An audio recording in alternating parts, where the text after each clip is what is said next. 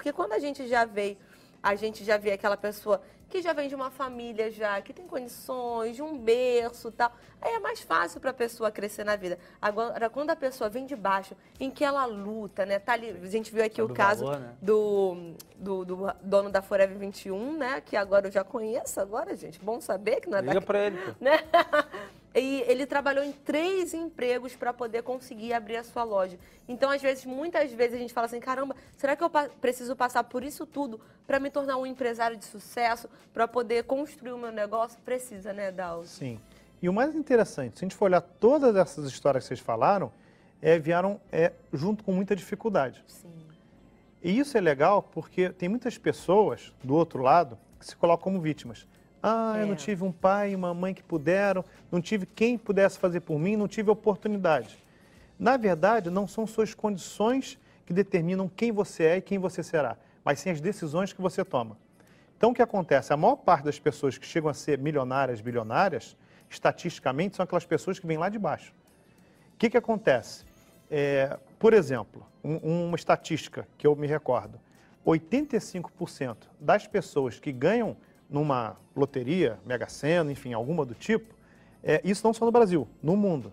Elas, depois de cinco anos, ficam mais pobres do que antes de ah, ganhar. Gente.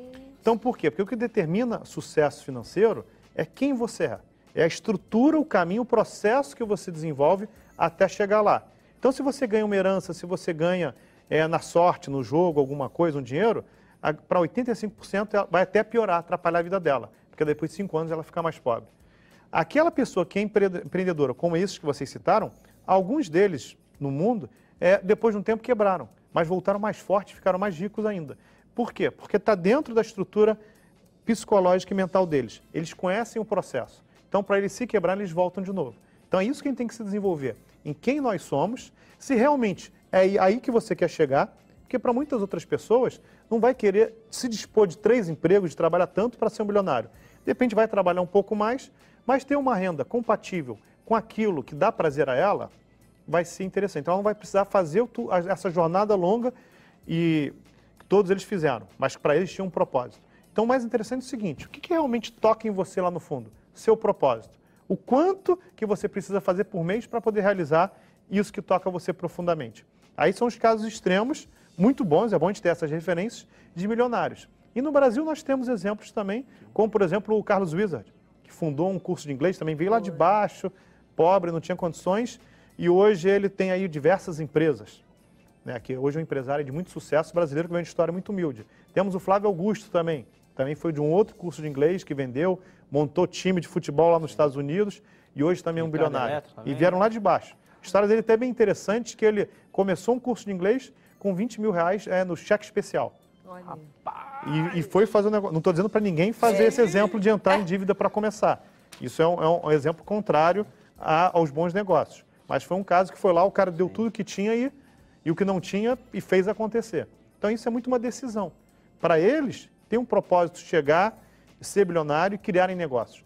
Isso é bom, porque para uma sociedade mais próspera é através do quê? Do empreendedorismo.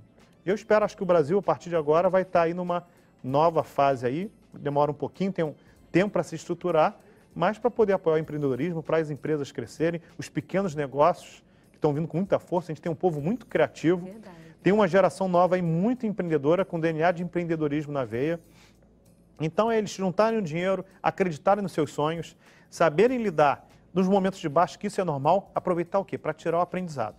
O grande mal que eu aconselho aqui para essa geração é o imediatismo. Eles querem tudo para ontem. Então as coisas não acontecem assim. As coisas lá têm o seu tempo para amadurecer e chegar lá na frente eles poderem colher.